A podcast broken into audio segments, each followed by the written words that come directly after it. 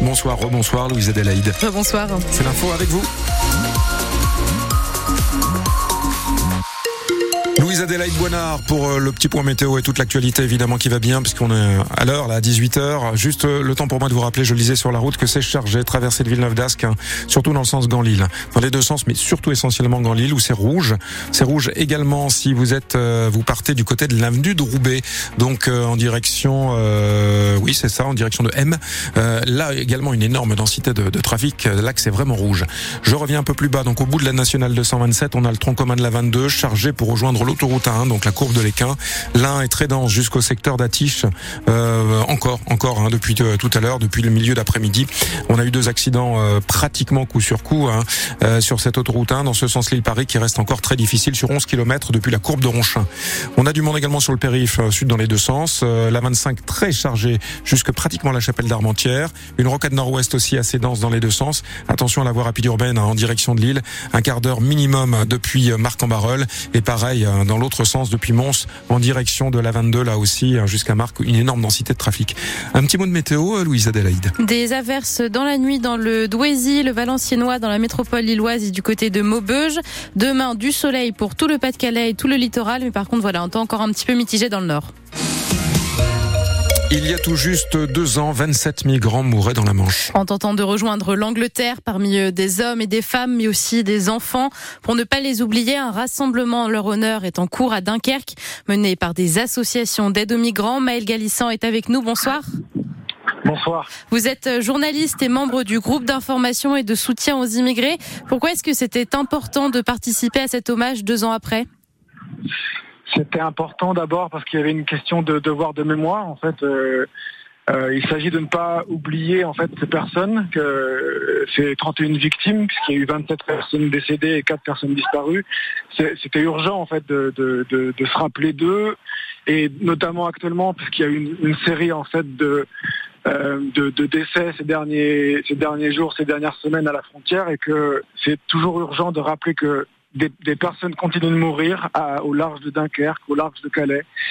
Par ailleurs, il y a une, actualité sur ce, naufrage du 24 novembre 2021, puisque euh, il y a une responsabilité en fait qui incombe en fait aux autorités, notamment la préfecture maritime, puisque euh, ces personnes ont été laissées sans, sans, euh, sans que aucune opération de sauvetage n'ait pu être déclenchée.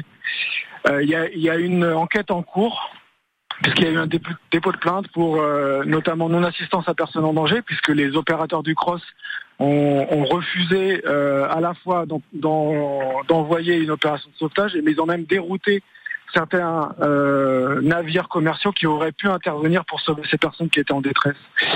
Et dans ce cadre de cette enquête, il y a eu plusieurs mises en examen, notamment d'au moins sept militaires, plusieurs militaires du cross, est ce qu'on sait, notamment grâce au travail de, la journaliste Julia Pasquale, la journaliste du Monde, c'est que la hiérarchie euh, militaire cherche à euh, justement à, étouffer en fait cette affaire et, a, prévenu euh, les et a prévenu les, militaires qu'ils allaient être mis en examen, ce qui, constitue en fait une violation du secret de l'instruction.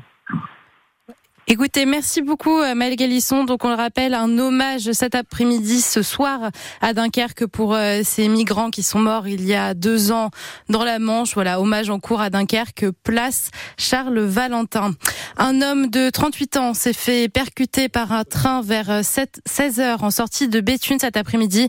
Il a été pris en charge par les secours et transporté dans un état grave à l'hôpital de Lille. Le trafic reprend progressivement sur les lignes TER de Béthune-Asbrook et Béthune-Saint-Paul. Et puis les échanges d'otages se déroulent sans heure pour le moment entre Israël et la Palestine. 13 Israéliens ont été libérés cet après-midi et 39 Palestiniens. Des échanges qui ont lieu grâce à la trêve qui est en cours depuis ce matin et qui va durer encore 4 jours au minimum. C'est enfin un moment de répit après des semaines extrêmement sanglantes d'après Jean-Paul Chagnolo, président de l'Institut de recherche et d'études Méditerranée Moyen-Orient. C'est enfin un moment d'humanité pour tout le monde, euh, pour, euh, pour les Israéliens, pour les Palestiniens, euh, pour les otages. C'est donc un moment important après ces, ces, journées absolument terribles, tragiques, qui ont fait tant de morts. Ça, c'est le premier point. Et le deuxième point, je crois que si ça fonctionne, c'est parce que finalement, tous les acteurs ont intérêt à ce que ça fonctionne bien. Il y a encore beaucoup de tâches et par conséquent, ce à quoi on assiste aujourd'hui, on peut penser, on peut espérer que c'est le début d'un processus de libération des otages et de libération des prisonniers palestiniens avec pour les Gazaouis qui sont dans l'errance, pour les centaines de milliers de Palestiniens qui sont dans l'errance aujourd'hui sur le territoire de Gaza, des moments de répit et donc l'arrivée d'une aide euh, humanitaire qui est absolument essentielle aujourd'hui. Le Hamas s'est engagé à délivrer 50 otages israéliens en échange de la libération de 150 détenus palestiniens.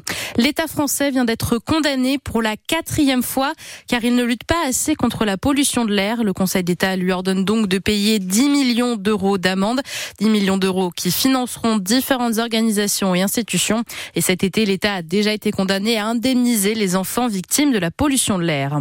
Les pompiers du Nord qui ont une soixantaine de nouveaux véhicules. Ils leur ont été remis cet après-midi à Douai. Parmi ces véhicules neufs, une majorité d'ambulances car ça représente 80% de l'activité des pompiers, mais aussi des engins plus spécifiques comme des fourgons mousse grande puissance qui lancent une mousse plus efficace que l'eau sur certains incendies mmh. ou encore un engin VGD qui veut dire ventilateur grand débit. Seuls les pompiers de Paris en avaient un pour le moment.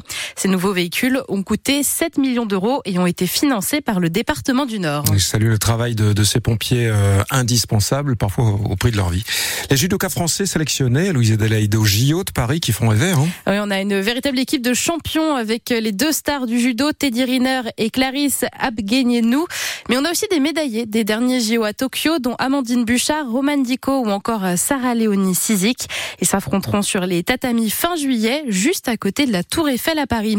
Elle va porter la flamme olympique dans le Douaisis le 2 juillet prochain. Eh bien, c'est Ségolène Lefebvre, une boxeuse ah, nordiste qui remet en titre sa ceinture de championne du monde de boxe ce soir à Douai également. Mhm. Elle est euh, championne en titre dans la catégorie WBO Supercoq et en est à 17 combats sans défaite. Ségolène Lefebvre affrontera la Britannique Taisy Gallagher à l'hippodrome de Douai d'ici une heure. Et on en parle dans un instant avec Sylvain Charles et je le dis ça, restez avec nous surtout parce qu'on en parle avec elle. Eh oui, deux nordistes euh, chausseront les crampons pour euh, l'équipe de France de football, figurez-vous. Amandine Henry, la Lilloise et milieu de terrain du LOSC et Julie Dufour, l'attaquante valenciennoise du Paris FC. Elles ont été sélectionnées pour participer au match des Bleus face à l'Autriche vendredi prochain. C'est une rencontre en Ligue des